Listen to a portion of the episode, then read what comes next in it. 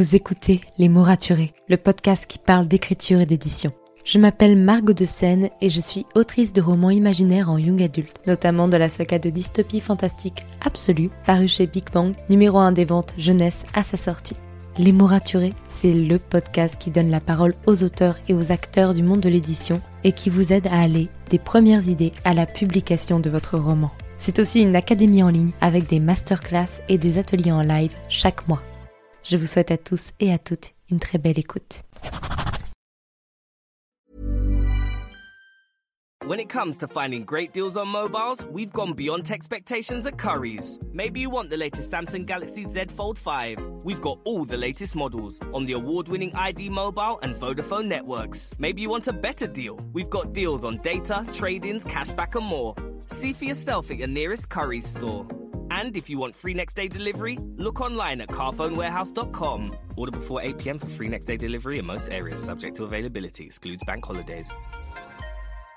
Ah, nothing better than a perfectly clean kitchen. But things always find a way to get a little messy. No point crying over spilt, well, anything. Hotpoint's new induction hob has a unique clean protect coating. Just wipe with water to clean. That's farewell food stains, adios halos, and ciao to harsh chemicals. Plus, it's five times more resistant to chipping. Finally, no extra protection needed. To learn more, visit hotpoint.co.uk. Hotpoint, your trusted partner at home. Claims against chipping are comparable to Hotpoint non-coated models. See website for details.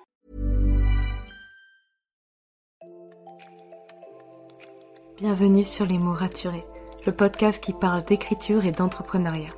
Je m'appelle Margot de Seine, étudiante en marketing passionnée par l'écriture depuis l'âge de 10 ans. Dans ce podcast, je vous aide à écrire votre roman en vous partageant mon expérience et celle de formidables auteurs entrepreneurs. Pour recevoir des conseils chaque mardi matin, inscrivez-vous à la newsletter via l'adresse dans les notes de l'épisode. En attendant, prenez votre boisson préférée, mettez-vous à votre aise et bonne écoute. Hey, je suis ravie de vous retrouver pour ce nouvel épisode de podcast. Aujourd'hui, j'ai l'immense honneur, le grand privilège de recevoir Victor Dixon, franco-danois vivant aux États-Unis, qui est l'auteur de sagas connus à l'international dans le grand genre de l'imaginaire. De Phobos à Vampiria, il vient nous parler dans cet épisode du rôle de l'auteur dans l'adaptation de ses œuvres, que ce soit dans la traduction, en BD, en série télévisée ou en carte de tarot.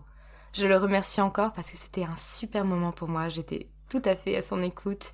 Vraiment, c'est une personne adorable, bienveillante, à l'écoute. Et j'étais vraiment heureuse de le recevoir sur le podcast. N'hésitez pas à aller le suivre sur ses réseaux sociaux. Il est tout aussi bienveillant et tout aussi dans le partage. Sur ce, je vous laisse avec l'épisode du jour. Bonne écoute. Bonjour Victor. Bonjour. Je suis vraiment ravie de te recevoir, comme je te le disais justement en off et de t'accueillir ici sur le podcast. C'est un grand honneur pour moi, surtout que c'est pour l'épisode 100 du podcast, donc c'est un peu quelque chose. Ah bah, je, suis particulièrement touché. Bah, moi, moi, de même. Pour toutes les personnes qui ne te connaîtraient pas, ça m'étonnerait, mais on ne sait jamais. Est-ce que tu pourrais rapidement te présenter, s'il te plaît? Alors, je suis Victor Dixon, je suis auteur, publié depuis maintenant, je pense, une douzaine d'années. Euh, j'écris dans les genres dits de l'imaginaire, euh, que ce soit la fantasy ou la science-fiction, c'est vraiment mon, territoire de prédilection. Déjà comme lecteur, c'est ce que je préfère, et puis aussi euh, comme auteur, voilà, les, territoires que j'aime défricher. Tout à fait. Est-ce que justement le fait d'avoir voyagé beaucoup en étant jeune, donc en Europe, et de vivre aujourd'hui aux États-Unis, ça a eu un impact sur ta vision de l'écriture de l'imaginaire? J'ai l'impression que les voyages les plus importants qu'on fait sont souvent en imaginaire et en littérature. J'ai l'impression finalement d'avoir plus voyagé à travers les livres qu'à travers euh, les pays, même si j'ai vécu effectivement euh, en Irlande, euh, aux États-Unis, à Singapour. sans doute ça vient, ça vient nourrir l'inspiration, peut-être, mais pas directement. C'est-à-dire que je ne prends pas des lieux tels quels ou des personnes que j'ai rencontrées pour les plaquer dans des romans. Ça, ça, va plutôt être un bruit de fond qui va venir comme ça nourrir l'inspiration. Et quand je pense à ce qui m'a inspiré pour mon écriture, c'est plus volontiers des, lectures qui me viennent à l'esprit que, des lieux finalement. Quel type de lecture? Je suis curieuse du coup. Alors souvent on me demande, ben, comme on demande à beaucoup d'auteurs hein, quand on les, les interview, les, lectures qui les ont marqués, qui les ont conduits à vouloir écrire. Et je fournis toujours la même réponse, c'est Le Seigneur des Anneaux euh, de Tolkien et en fait tout le corpus tolkienien euh, qui m'a qui a été une énorme gifle à l'adolescence quand j'ai découvert ça j'ai découvert le, pouvoir en fait créateur démiurgique de la littérature, cette capacité de créer entièrement des mondes qui soit aussi vrai, voire même plus vrai que notre monde. Ça rejoint ce qu'on disait tout à l'heure sur les voyages. Et Tolkien, on le sait, il a inventé euh, une histoire, certes, mais aussi une géographie, euh, euh, des coutumes, des langages. Quand j'étais ado, hein, je crois que j'ai lu Le Seigneur des Anneaux à, 13 ans la première fois, puis je l'ai relu de nombreuses fois ensuite. J'étais tellement obsédé par cela que je suis allé en Angleterre acheter les dictionnaires delphiques qu'on ne trouvait pas en France à l'époque pour apprendre le, Kenya et le Sindarin. Euh, j'étais assez euh, fluent, comment dire. je le parlais assez couramment quand j'étais ado. Là, c'est un peu rouillé depuis. Euh, mais voilà, j'étais complètement immergé dans, dans, la terre du milieu. Et, et c'est ça le pouvoir de la littérature, c'est de pouvoir nous extraire du monde et nous projeter dans un autre monde auquel on croit vraiment. C'est ce que j'essaie de faire à, ma, mon humble échelle à travers mes romans de, de fantasy notamment. Oui, en plus, tu n'écris pas que de la fantasy et tu, écris aussi de la science-fiction. Moi, c'est quelque chose qui me touche beaucoup puisque c'est le genre dans lequel j'écris. Et que ce soit dans Phobos, Cogito ou Instantata, tu as imaginé à quoi pourrait ressembler notre futur à partir de nos problèmes actuels, donc notre rapport à l'image, à l'intelligence artificielle, à l'environnement pour toi, donc écrire des romans jeunesse et imaginaires aussi engagés, parce que pour le coup, ils ont beau être foisonnants dans l'univers, ils sont très engagés. Est-ce que c'est un moyen de faire aussi évoluer les consciences, mais de façon très douce? Alors, je, ne fais pas de roman à thèse, c'est-à-dire que lorsque, je, commence à écrire un roman, et notamment de science-fiction, j'ai pas un message que je veux faire passer a priori. C'est plutôt une réflexion qui se construit au fil du roman avec mes personnages, et j'arrive peut-être à un début de, réponse à la fin, et finalement, je pense que le lecteur chemine aussi avec moi et se fait sa propre opinion sur le sujet. Ce qui m'inspire dans la science-fiction, à la différence de la fantasy, on en parlera peut-être tout à l'heure, mais dans la science-fiction, c'est vraiment notre actualité, des frémissements que je perçois dans notre monde, euh, dont je pressens qu'ils vont être extrêmement importants pour notre avenir. Et j'essaie d'imaginer ce que ça pourrait donner en me projetant dans des futurs plus ou moins lointains. Ça peut être très proche comme Phobos, qui pourrait se passer demain, ou très lointain de plusieurs siècles comme Extincta mais finalement, voilà, je, dans Phobos, ce qui m'a inspiré, c'était la conquête spatiale qui repartait complètement quand j'ai commencé à l'écrire. Hein. On parlait de Mars comme la nouvelle frontière du genre humain, et je sentais qu'il y avait la même ébullition euh, autour de Mars que ce qu'on avait connu autour de la Lune dans les années 60. Donc je me suis dit, c'est le moment pour un auteur d'essayer d'imaginer comment ça pourrait se passer.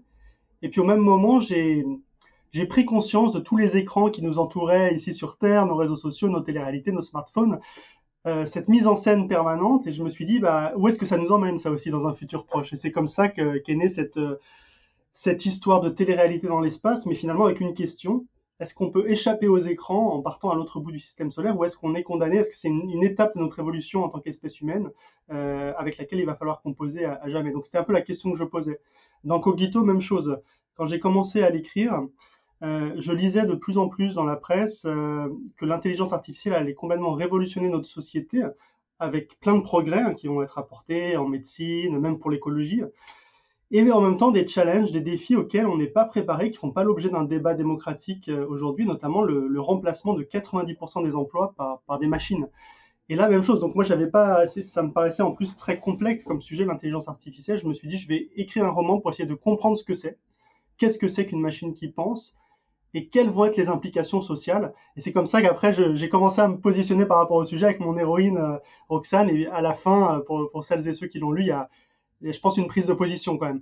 Mais, euh, mais ce n'était pas un message que j'avais à faire passer a, priori. Une longue réponse développée par rapport à la question. Ça me va très très bien, il n'y a pas de problème avec ça.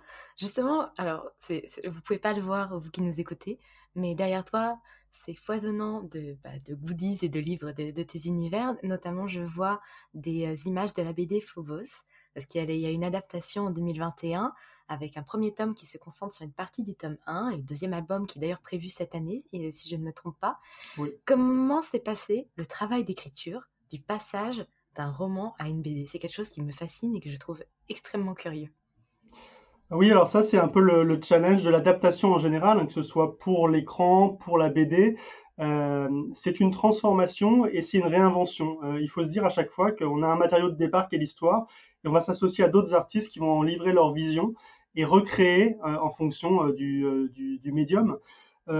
Pour la bande dessinée, ça reste assez confortable parce qu'on est finalement que, que, trois intervenants. Il y a le scénariste, le dessinateur et le coloriste. Donc ça reste une petite équipe, on peut s'entendre.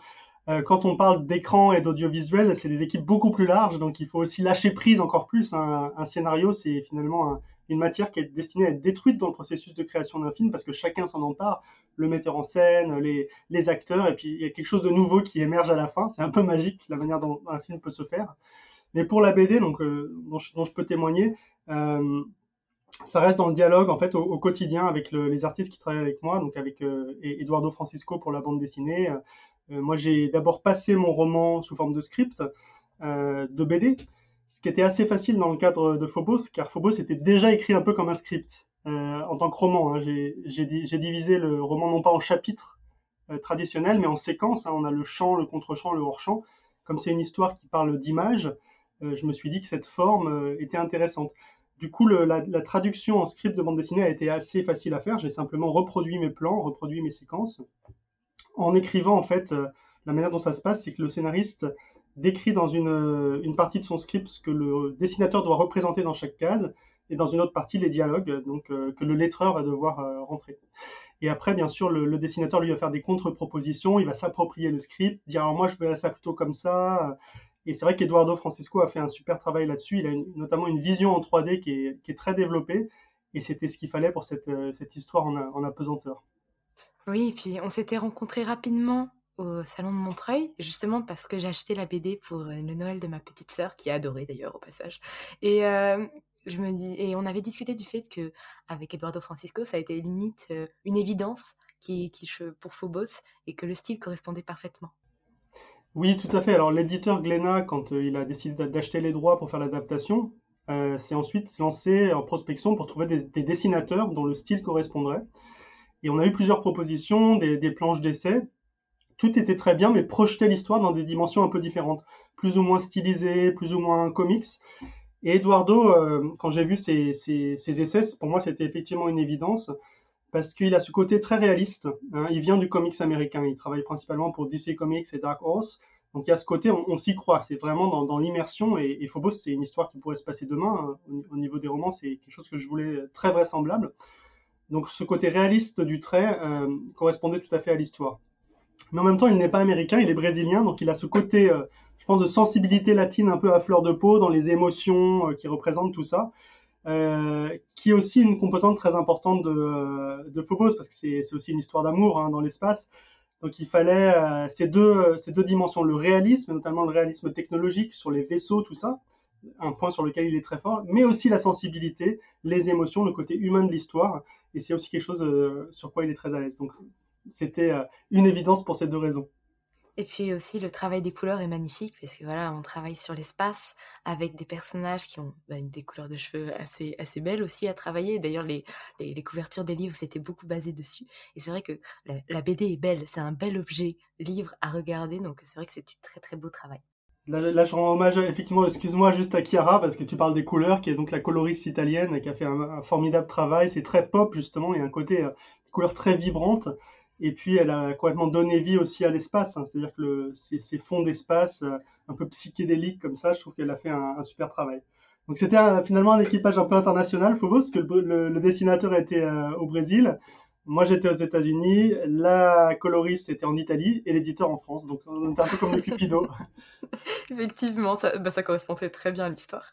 Et d'ailleurs, en parlant d'adaptation, et tu en as un peu parlé de l'adaptation TV, bah, Phobos va devenir une série où tu seras consultant artistique. Est-ce que tu peux nous en parler un peu plus pour nous décrire quel sera ton rôle, sur quoi tu vas pouvoir intervenir? Parce que, comme tu disais, ça va être une beaucoup plus grosse équipe, c'est plus du tout le même travail. Est-ce que tu peux nous révéler quelques petites choses? Alors, effectivement, moi, mon, rôle, ça va être d'assurer la cohérence de l'univers et des personnages, parce que j'ai un peu la, vision bah, de tout ce que j'ai déjà écrit, de tout ce que j'écrirai peut-être euh, par la suite, parce que je n'ai pas complètement refermé hein, la, porte de l'univers Phobos. Et c'est ce qui va permettre, en fait, je serai un peu le référent pour les scénaristes qui, euh, qui vont écrire le script de la série. Quand ils auront une question sur tel personnage, son passé, euh, comment il se situe et aussi son futur possible, bah, ils viendront vers moi. Comme ça, ça me permettra de, bah, d'avoir une cohérence sur l'ensemble de, de, la série euh, et, et, ses développements. Donc, pour l'instant, c'est, c'est comme ça que je serai impliqué avec, avec le, producteur sur la série. D'accord. J'ai regardé un petit peu, le studio fait des séries animées. Ce sera le cas de Phobos, c'est alors, ils ont acheté les droits à la fois pour du live action et pour de l'animé. Ils n'ont pas encore décidé ce qu'ils allaient faire. Euh, ça peut être l'un ou l'autre. Ça sera de la série télé, en tout cas, ça c'est sûr. Hein. c'est ce qui a été décidé. Et je pense que dans les semaines à venir, là, on décidera si c'est plutôt de l'animation ou plutôt du, film live action. D'accord. Bah, franchement, j'ai hâte de suivre tout ça et je suis très très curieuse de voir comment ça va évoluer. On ferme la parenthèse science-fiction et on en ouvre une encore plus grande, celle de la fantasy et notamment de la série Vampiria, qui commence à devenir omniprésente sur ton compte et je regardais ça un petit peu, c'est, je trouve ça assez marrant, surtout que le 25 mai sortira La Cour des Ouragans, qui est le troisième tome de La Cour des Ténèbres.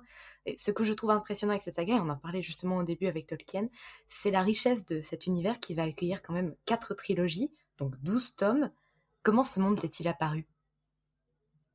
Alors, je parlais tout à l'heure de la science-fiction qui naît souvent de questionnements sur notre actualité pour la fantaisie, ça va plutôt venir de soit de rêves, euh, soit de désir euh, d'écriture, de désir de se plonger dans des ambiances particulières. Et pour Vampiria en particulier, j'avais depuis longtemps deux désirs d'écriture que je nourrissais. D'une part, écrire sur Versailles et sur le grand siècle, euh, parce que j'ai passé quelques années de ma jeunesse à Versailles, j'étais tout le temps fourré au château, dans les jardins, ça m'a, ça a vraiment marqué mon imaginaire. Et j'ai beaucoup lu aussi sur cette époque, euh, que je trouve fascinante à, plein, plein d'égards. C'est une, époque de, de faste, de gloire, mais il y a aussi toute une légende noire du grand siècle, de, sorcellerie. Donc voilà, cette richesse, ce contraste. Et puis, un autre désir d'écriture euh, depuis l'adolescence, c'était les vampires. j'ai adoré la littérature vampirique quand j'étais ado. Alors, les, grands classiques hein, gothiques comme Bram Stoker, Dracula, Sheridan Le Fanu, Carmilla, et puis les, chroniques des vampires d'Anne Rice. Et j'avais envie voilà, de, m'attaquer à ce thème, à ce, thème très riche du vampire. Et à un moment, ça fait ah, Eureka, ça fait tilt, Versailles et les vampires, mais ça se marie parfaitement bien. Et c'est comme ça que je suis parti dans, avec cette idée et dans cette série. Puis ça fait un conte un peu horrifique finalement. Et c'est, je trouve ça bien, c'est pas quelque chose qu'on voit assez souvent aujourd'hui. Parce que voilà, on a eu l'époque où les vampires ont été très très euh, romantisés. Euh, euh, dans les années 2010. Et c'est vrai que c'est un retour à quelque chose de plus horrifique que, j'aime beaucoup personnellement. Voilà, c'est vrai que le, vampire, euh, il a cette. D'ailleurs, c'est la, réalité de tous les grands mythes littéraires. Ils peuvent être réinventés, ils traversent les âges, ils traversent les époques, et chaque auteur peut en livrer sa version. C'est le cas du vampire. C'est le cas aussi des contes de fées que j'aime tant et qui me servent aussi d'inspiration, hein, notamment dans Jack Spark et dans, dans Animal. Les contes de fées, ça paraît très simple en surface, mais il y a une grande plasticité ce qui fait qu'on peut raconter ces histoires, on peut les projeter, je pense aux chroniques lunaires, dans, le futur, dans le passé, dans d'autres univers, et, ça reste toujours aussi, aussi solide et aussi, euh, euh, aussi interpellant pour le lecteur. C'est le cas du vampire. Et le vampire qui m'a marqué moi ado, c'est celui dont je parlais tout à l'heure. Donc c'est un vampire vraiment horrifique, monstrueux, dangereux, qui fait peur, qui a une part de séduction aussi, mais toujours une part de danger. Et ça a été un petit peu gommé effectivement par la vague de la bitlit. Et j'avais envie de retourner à ces sources euh, gothiques horrifiques du vampire. Et c'est ce que, ce que j'essaye de faire dans Vampiria. Oui, je vois ça. Et j'ai vu aussi que dans la cour des dragons, on ouvre encore un peu plus l'univers, puisque là, on va partir dans un univers plus pirate. Est-ce que tu peux nous en parler un petit peu? Sans spoiler, bien sûr, pour tous ceux qui n'ont Alors, ouais, les lectrices et les lecteurs qui me connaissent savent que je suis, j'essaie d'être le plus secret possible pour, pour ne pas spoiler. Ce que je peux dire, c'est qu'effectivement, dans, dans cette série, j'ai le principe d'aller dans un lieu différent dans chaque tome. C'est ce qui me permet d'explorer ce monde de la vampiria. Euh, le premier, la cour des ténèbres, c'était euh, à Versailles. Le second, la cour des miracles à Paris. Et le troisième, je prends le large euh, et je vais vers les Antilles. Donc ça va se passer voilà, dans les Antilles françaises notamment. Mais pas celle qu'on connaît aujourd'hui, car le monde est resté figé depuis 300 ans dans les conditions du XVIIe siècle. Hein, c'est le postulat de départ de Vampiria. Louis XIV, en 1715, euh, au lieu de mourir, s'est transmuté en vampire, le premier de l'histoire. Le roi Soleil est devenu le roi des ténèbres, et depuis, il règne sur l'Europe, par extension sur le monde, monde qui est resté figé dans le temps, tout comme les vampires sont eux-mêmes figés dans le temps. Donc voilà, on va, voguer vers des, vers des Antilles baroques qui sont sous le joug des vampires, mais où des germes de, rébellion euh, s'allume aussi bien chez la fronde, euh, la fronde du peuple, ça les lecteurs de, de Vampiria que peut-être parmi les pirates euh, qui sont incontrôlables par essence. D'accord. Et vraiment, je trouve ça très bien. Et puis c'est une sorte, finalement, c'est plus, c'est pas tellement de la fantaisie, c'en a encore, mais c'est presque une sorte du chrony. Et donc c'est ça qui est bien, c'est que dans les genres de l'imaginaire, on peut, tant qu'on fait quelque chose qui tient debout, on peut tout se permettre. Oui, c'est la, c'est vrai que c'est la, je pense, la règle de la littérature, même de manière générale, c'est qu'il n'y a pas de limite à ce qu'on fait, et dans l'imaginaire encore moins. Il ne faut, pas, faut pas hésiter à croiser les genres, faire du crossover, comme on dit. Et euh, c'est très juste ce que tu dis, euh, Vampiria, c'est une uchronie euh, fantastique, hein, ou de la fantaisie uchronique. L'argument de départ est vraiment uchronique. Hein, on prend l'histoire officielle, on a un point de divergence, et à partir du point de divergence, on prend la tangente. si ce n'est que je rajoute des éléments de magie, de sorcellerie, donc qui viennent vraiment de la fantaisie. Avec en toile de fond le thème alchimique, car ce monde figé dans le temps et la transmutation des vampires relève pour moi de l'alchimie. Et justement, dans ce tome, dans ce troisième tome, on va en apprendre beaucoup plus sur l'alchimie, qui était un peu en filigrane, en toile de fond dans les deux premiers tomes, et là qui va devenir le, cœur du sujet, en fait, dans le, tome 3, la Cour des Ouragans. D'accord. Et question pure euh, écriture, est-ce que tu as déjà prévu les 12 tomes? Est-ce que tu sais déjà ce qui va se passer dans chacun des tomes? Est-ce que c'est toujours les mêmes personnages qui vont apparaître? Ou alors est-ce qu'on va explorer, continuer à explorer d'autres facettes de l'univers Je pense notamment au Japon, puisqu'on a un personnage qui, est quand même représentant du Japon. Explique-nous tout ça. Parce que pour le coup, le Japon, à cette époque, euh, c'était quand même aussi très intéressant. Donc je serais très curieuse de savoir si un jour tu, comptes t'y rendre.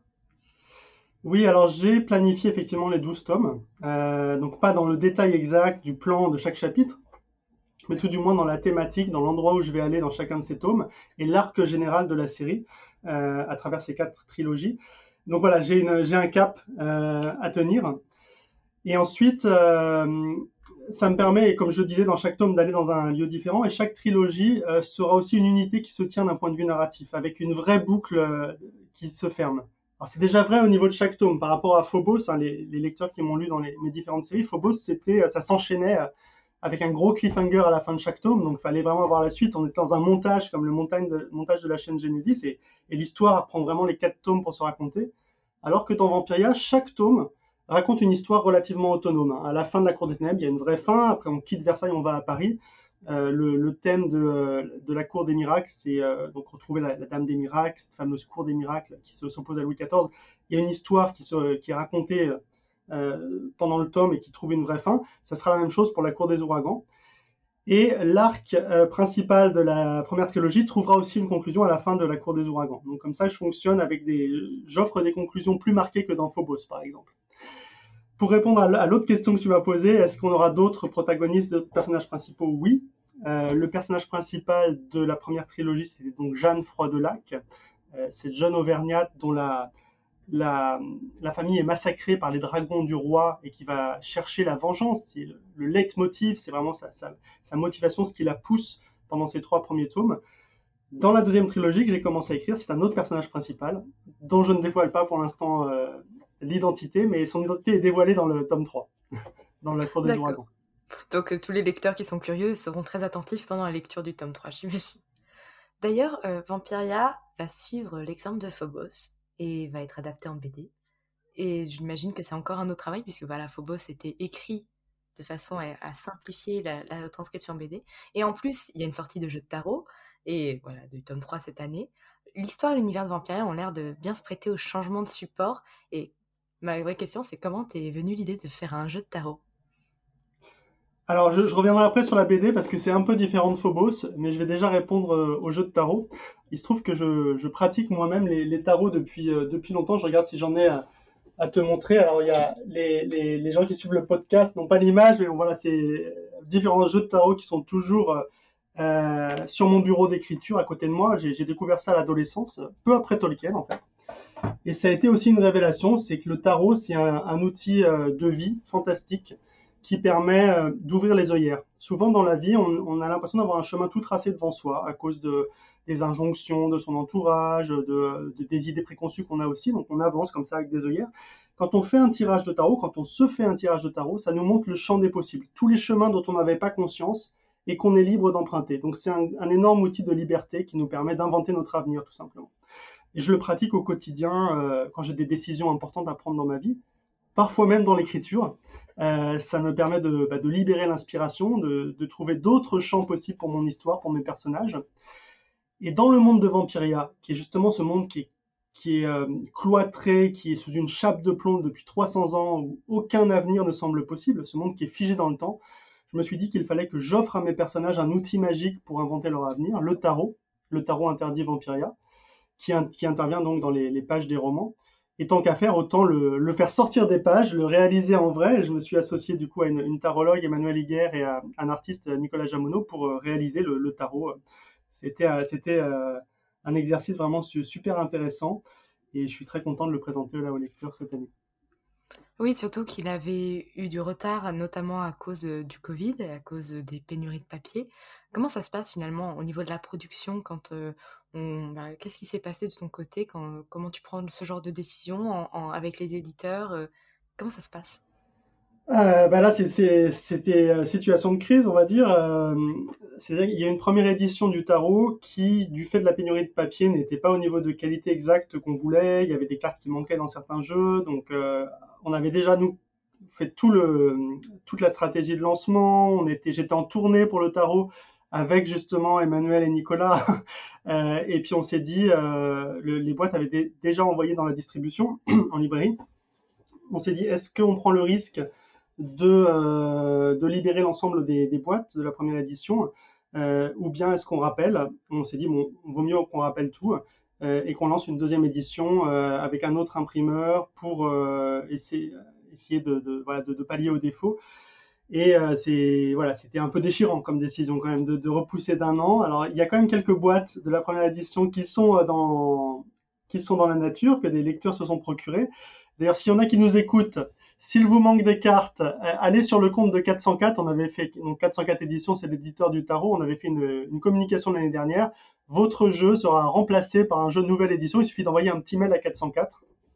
Voilà. Et on, vous enverra un nouveau jeu euh, de la nouvelle édition qui sort le début mai. Oh, donc ça arrive très vite.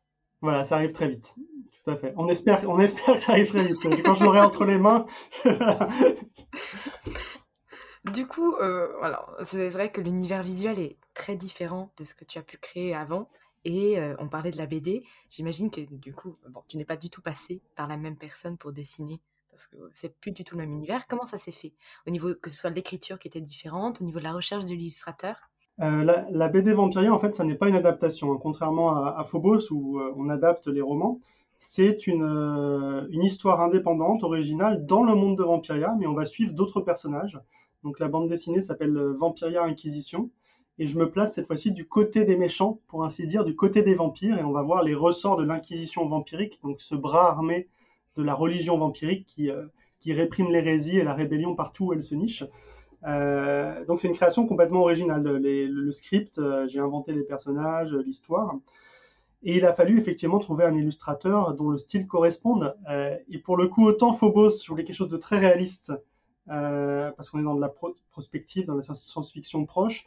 Autant pour Vampiria, je, voulais être dans cette ambiance baroque, très riche, décadente, stylisée, un peu à la Tim Burton. Et euh, c'est comme ça qu'on a trouvé euh, Eder Messias, le dessinateur.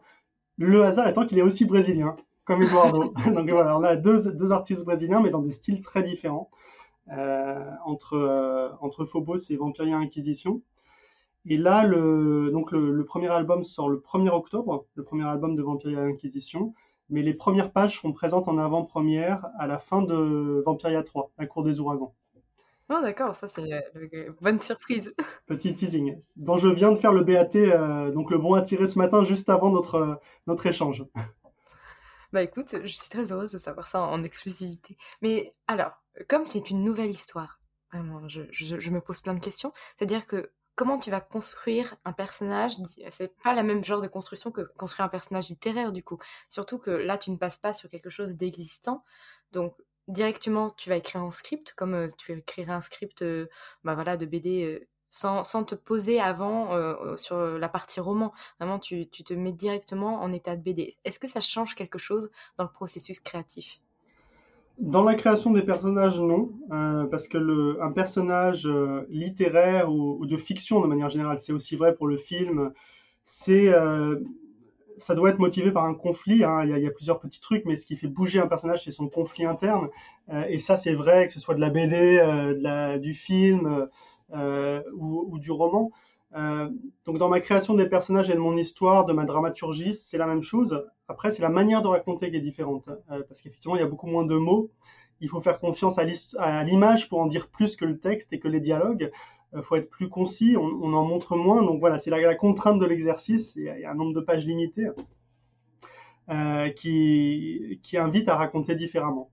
Mais la création des personnages en elle-même, pour moi, c'est la même chose, quel que soit le support. D'accord On parlait tout à l'heure du fait que tu fais des tournées littéraires, parce que voilà, tu, vis aux États-Unis, donc quand tu te déplaces, c'est pour un certain moment, et tu prévois toutes tes dates très en avance. Aujourd'hui, tes livres ne sont plus uniquement disponibles en France, ils le sont également à l'international, Royaume-Uni, Allemagne, Pologne, Pays-Bas. Comment ça se passe, les échanges avec tes lecteurs internationaux et les déplacements que tu fais en dédicace à l'étranger? Bah, ça se passe bien, grâce aux réseaux sociaux notamment. c'est vrai que ça, c'est un des, un des avantages des réseaux sociaux, c'est que ça permet de rentrer en contact, nous, auteurs, avec les lecteurs beaucoup plus facilement.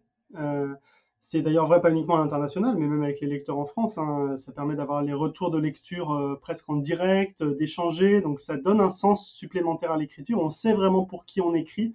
Et puis surtout, il y a ce sentiment que ces personnages, ces histoires qui sont tellement réelles euh, pour nous, avec qui on a vécu comme ça dans une petite coquille pendant des mois, eh bien, deviennent réelles pour d'autres. Et ça, c'est la, vraie gratification de, l'écriture.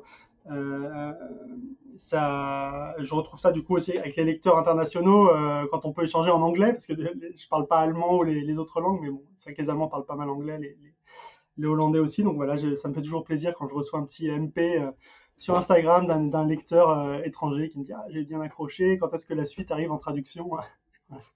Oui, parce que du coup, est-ce que tu as un droit de regard sur la manière dont c'est traduit?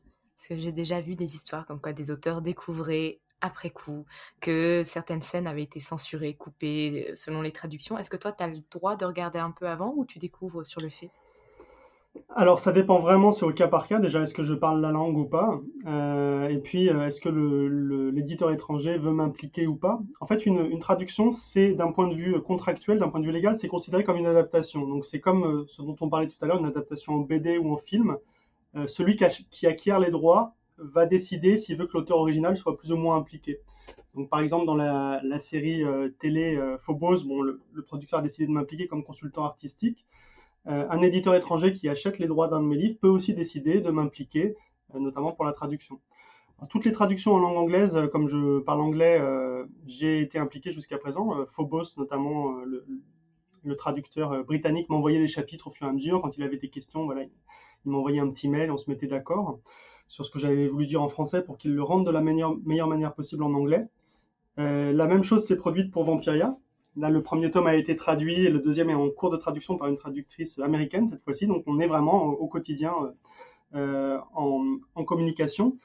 Et Vampiria vient aussi d'être traduit en espagnol, le premier tome. Et comme je parle espagnol, là, même chose, j'étais en relation avec la, traductrice espagnole qui me disait alors comment on traduit ça en espagnol. Euh, et, c'est toujours un plaisir de, participer quand c'est possible euh, à, la traduction. Puis ça doit être étrange de voir son roman sortir dans une autre langue. Ça doit lui donner une toute autre perspective finalement. Oui, bah c'est, disons qu'il y, a, toujours, on écrit dans un contexte culturel, c'est-à-dire que j'ai beau vivre aux États-Unis, je suis français, imprégné de culture française et euh, la base de mes lecteurs est en France. Donc quand on propose ce texte, cette histoire à des lecteurs étrangers, on va vers un autre contexte culturel. Donc on se demande comment ça va être reçu, est-ce qu'il y a des, éléments voilà, qui peuvent plaire plus ou moins, et c'est, il y a toujours une petite attente, une petite anxiété peut-être euh, de voir comment ça va, ça va être perçu, et mais bon, ça fait partie du, euh, ça fait partie du jeu. Là notamment sur, euh, sur Vampiria, qui va donc paraître aux États-Unis l'année prochaine, euh, on se demande dans quelle mesure les, lecteurs américains connaissent déjà Versailles, Louis XIV, le roi Soleil. Donc mon éditeur américain est en train de, bah, voilà, de, sonder le terrain, de voir comment on va vendre le roman. Est-ce qu'il faut mettre plus l'accent sur la rébellion de Jeanne, plus sur le roi Soleil, plus sur Versailles Il semble quand même que Versailles, c'est un mot qui est connu à l'international et que les lecteurs américains connaissent bien. Donc je pense qu'on va bien appuyer sur Versailles. C'est vrai que j'allais te poser justement la question. Nous, on est imprégnés de l'histoire de France, donc finalement, il y a plein de choses qu'on n'a pas besoin de nous expliquer en soi, en tant que tel. Donc, euh, il y a peut-être y avoir du travail d'explication supplémentaire à faire en, traduction pour finalement faire en sorte que les personnes ben, qui le liront à international et qui n'ont pas notre histoire en tête puissent saisir à peu près tous les enjeux.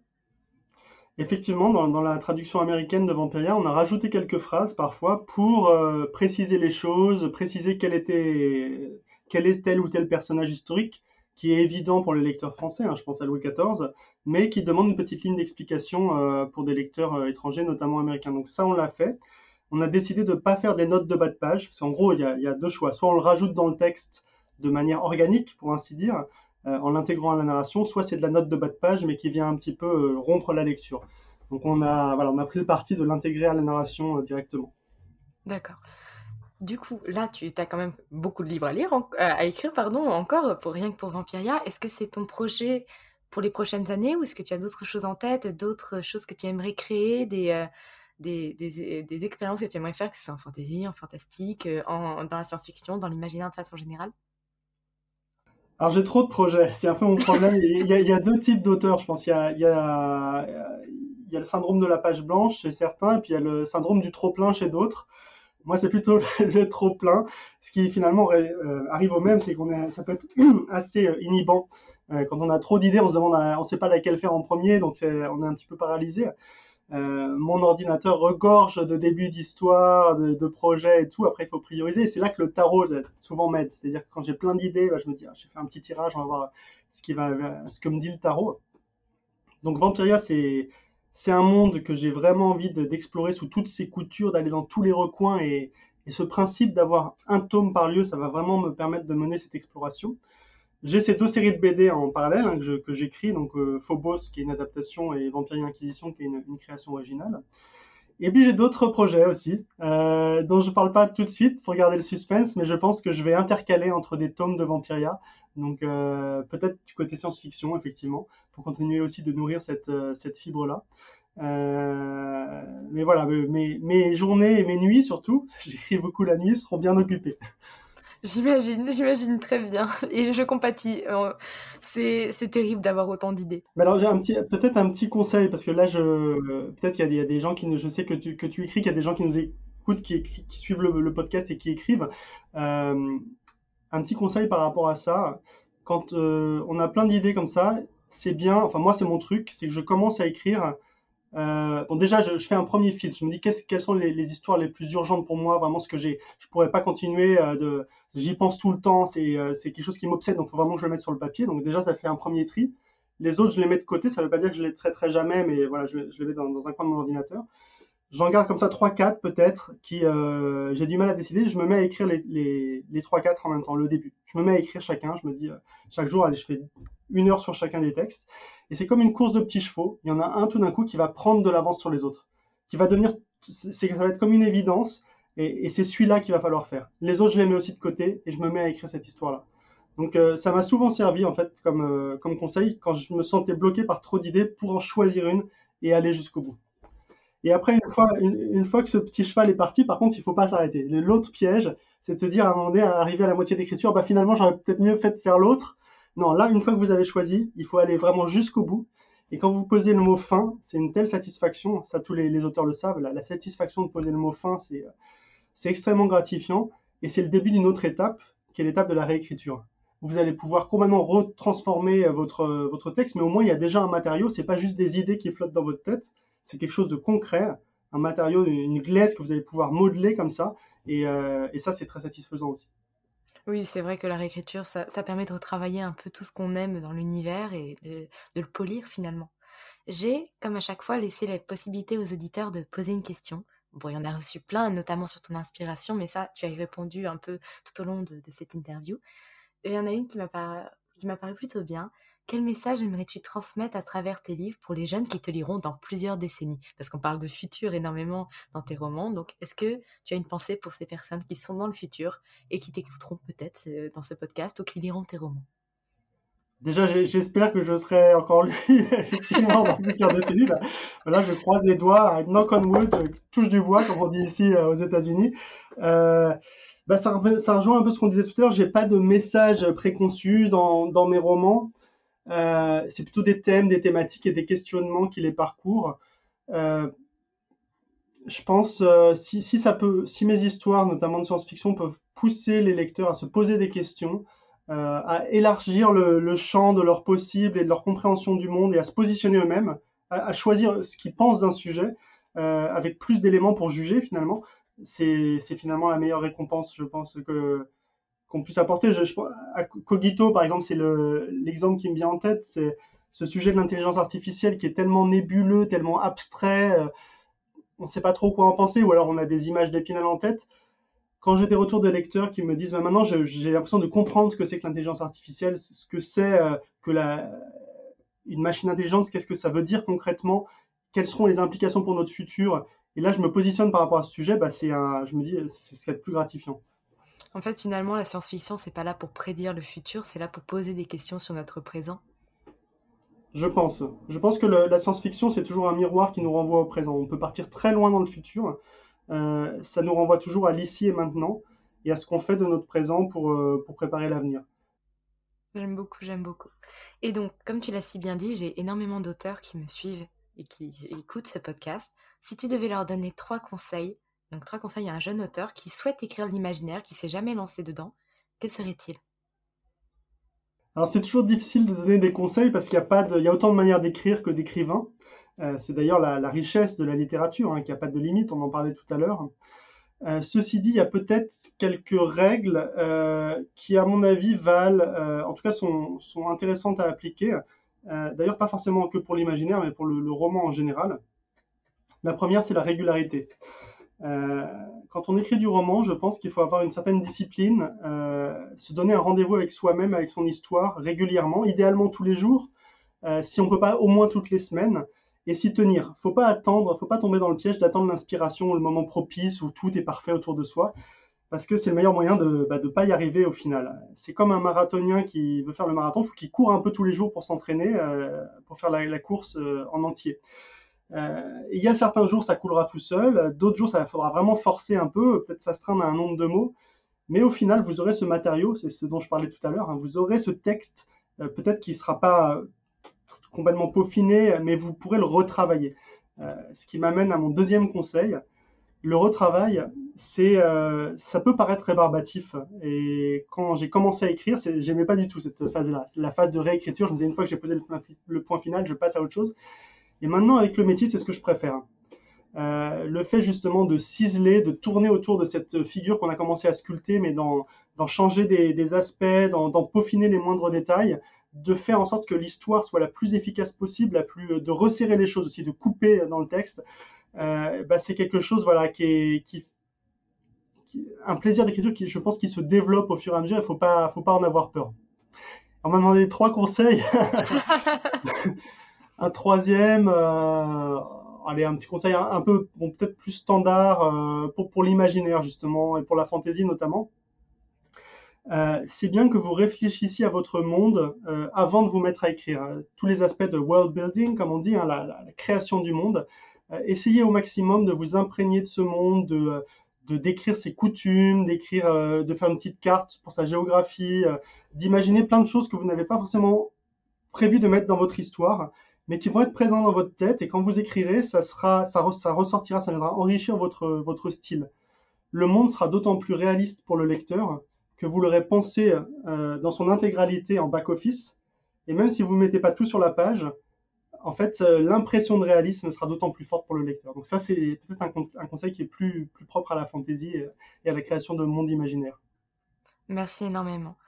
Vraiment, déjà, je trouve que les conseils sont très très bien. Et puis merci de d'être venu, d'être aussi d'être aussi proche. C'est-à-dire de ne pas avoir le côté de pas avoir de barrière avec tes lecteurs parce que voilà, tu repartages tous les, commentaires, tous les, les, les, posts que les gens font à propos de, de leur lecture sur tes romans. Et rien que pour ça, je, je souhaitais te remercier à Montreuil, j'avais trouvé génial ta tenue aussi, il faut le ah dire. tu, étais le, plus stylé. c'est un peu comme le tarot interdit. Moi, j'adore en tant que lecteur, en fait, quand les univers imaginaires se prolongent au-delà du livre. Une fois qu'on a refermé le livre, bah voilà, il y a encore. Donc j'ai essayé de m'emplumer pour Montreuil, voilà, d'être un peu en, tenue baroque. il va falloir que je, je, trouve ma tenue pour la prochaine tournée en mai. Là, la cour des ouragans, je vais aller du côté pirate, je pense je suis en train de réfléchir à un costume adéquat. Il va peut-être falloir investir dans un chapeau. Voilà, exactement. Et un crochet. Et un crochet, c'est important. Quoique pour signer, après, c'est compliqué. Hein. à tremper dans l'encrier. Ça pourrait être amusant, mais ça risque de rallonger encore euh, les files d'attente, puisque tu risques de mettre un peu plus de temps à signer. Effectivement. Voilà, donc merci énormément. Comme d'habitude, je renvoie vers tous tes réseaux sociaux, vers tous tes livres, et parce qu'il y a, y a, de tout. Donc n'importe qui peut trouver son bonheur dans, dans, tes romans et trouver quelque chose qui, qui lui plaira. J'étais vraiment ravie de te recevoir sur le podcast et que tu prennes un peu de temps euh, pour discuter avec moi ici et pour les auditeurs. Voilà, merci énormément. Avec grand plaisir, merci de m'avoir reçu et à bientôt alors dans les pages, en salon, euh, sur euh, un podcast. Les occasions ne manquent pas. Exactement. à bientôt. Au revoir. Merci pour votre écoute. Si vous avez apprécié cet épisode, n'hésitez pas à laisser une note et un commentaire sur Apple Podcast, à me le faire savoir sur Instagram ou à le partager autour de vous. Vous pouvez me retrouver sur Instagram at Margot de pour du contenu tous les jours autour de l'écriture. En attendant, écrivez bien, prenez soin de vous et à la semaine prochaine pour un nouvel épisode. C'était Margot et je vous souhaite une bonne journée.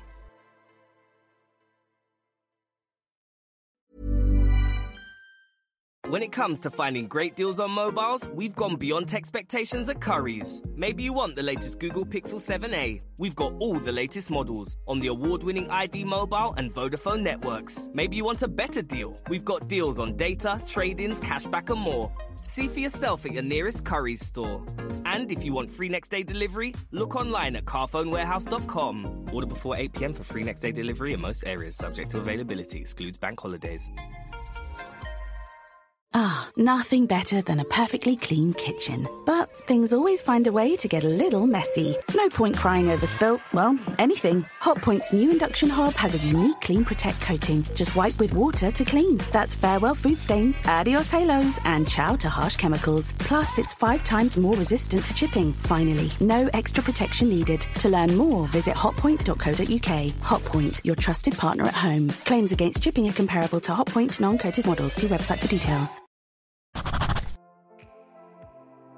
Merci pour votre écoute. Pour soutenir le podcast, n'oubliez pas de vous abonner et n'hésitez pas à laisser une note et un commentaire sur votre plateforme d'écoute préférée. Vous n'imaginez pas combien cela aide le podcast.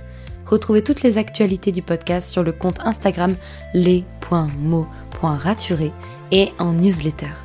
À très bientôt pour un nouvel épisode.